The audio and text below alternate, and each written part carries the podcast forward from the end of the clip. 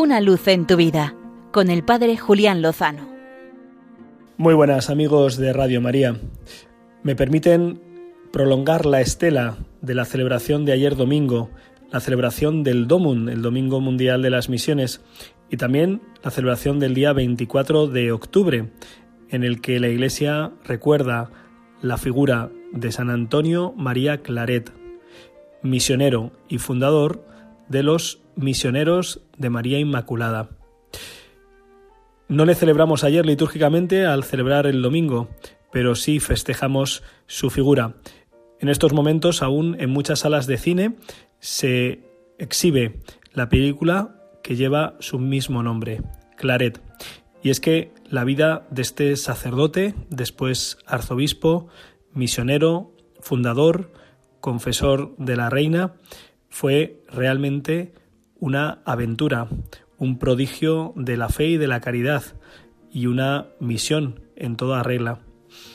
Muy joven se sintió con el deseo de servir a Dios, pero sus buenas dotes como negociante en su Cataluña natal le hicieron prosperar en el negocio del textil.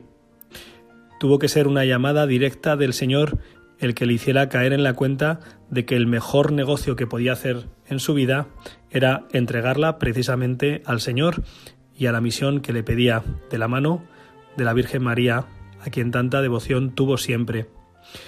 Se formó para ser ordenado sacerdote, le tocó vivir los años convulsos de las guerras carlistas y poco después fue elegido para arzobispo ni más ni menos que de Santiago de Cuba, en el otro lado del Atlántico.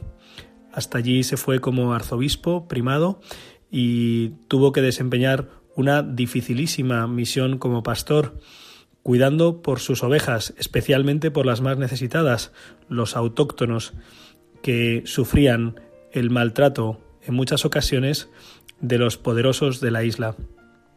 Esta oposición a esa praxis, esta denuncia, valiente de Monseñor Claret hizo que finalmente fuera llamado hasta España de nuevo y colocado en la corte como confesor de la reina Isabel II.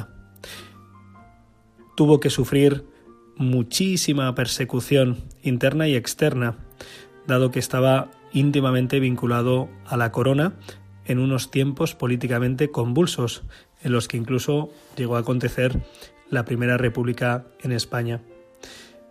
Finalmente murió en el exilio en Francia y su obra, la obra que Dios había inspirado y que el Espíritu Santo acompañaba, se abrió paso y fueron los claretianos, los grandes misioneros del principios del siglo XX que continúan aún hoy su misión.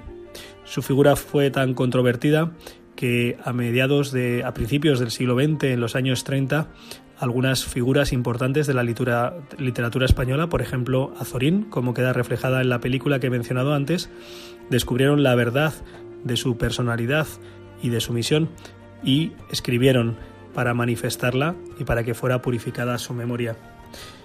Vivan los misioneros, viva San Antonio María Claret y recordemos que cada uno de nosotros estamos llamados a ser misioneros y a ser una misión, como nos recuerda el Papa Francisco en su carta Gaudete et Exultate.